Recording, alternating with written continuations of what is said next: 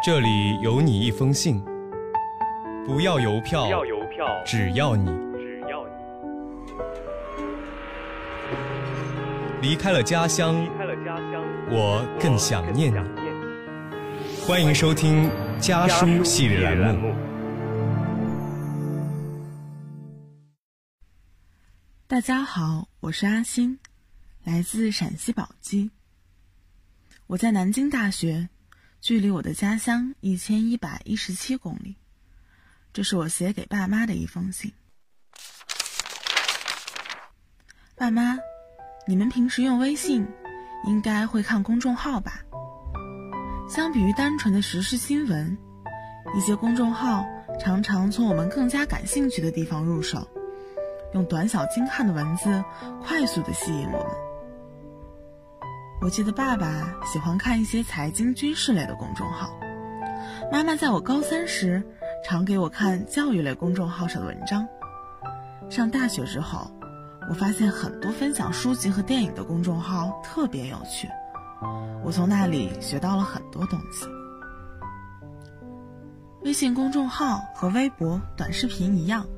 是自媒体的一种类型。如今的时代可以说是自媒体的时代了。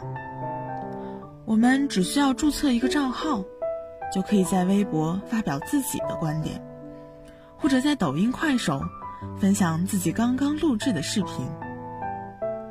甚至拥有一个面向广大微信用户的公众号，审核程序也并不复杂。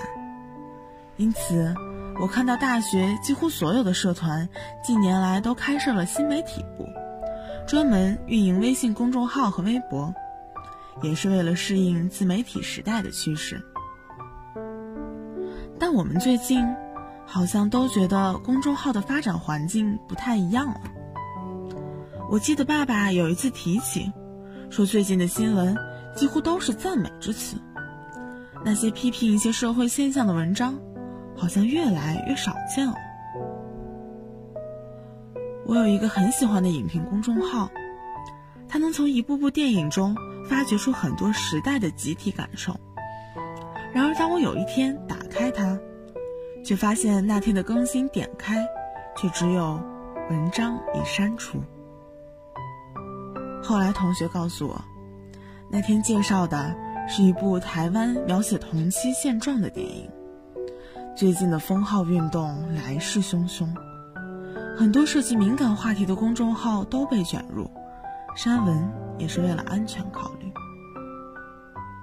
后来我才知道，为了规范自媒体的运营，微信平台在十一月十六日发布了开展公众号整改的消息，八千多个公众号一夜之间被全部封停。这其中虽然有很多非法账号。但必然也不乏一些观念开放、敢于说真话的公众号。这样不分青红皂白的一棍子打死，是否有些不近人情呢？爸妈，你们有没有发现，亲戚们依然在微信群里转发着各种虚假的养生保健信息和各种耸人听闻的标题党推文？没有任何营养的搞笑小视频依然在抖音上泛滥。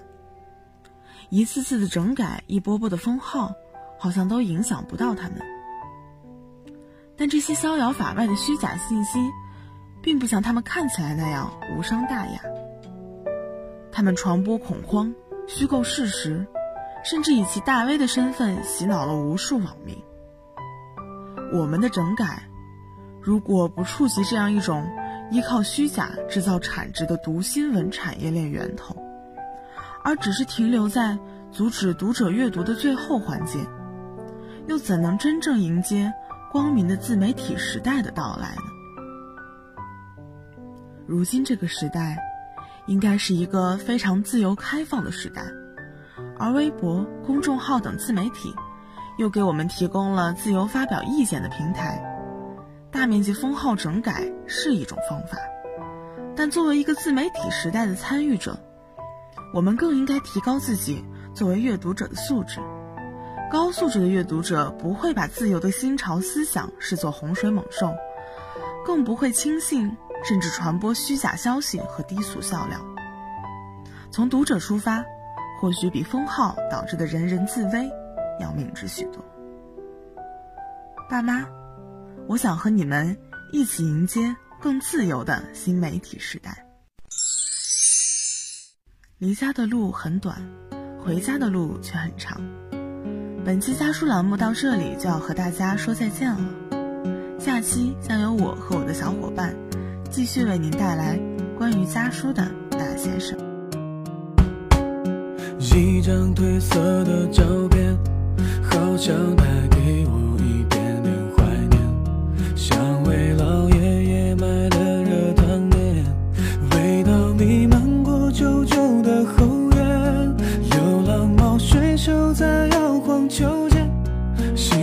夕阳照了一遍，他眯着眼，那张同桌寄的明信片，安静的躺在课桌的里面。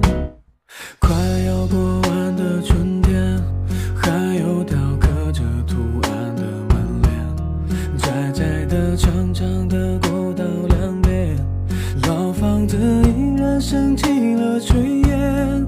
刚刚下走过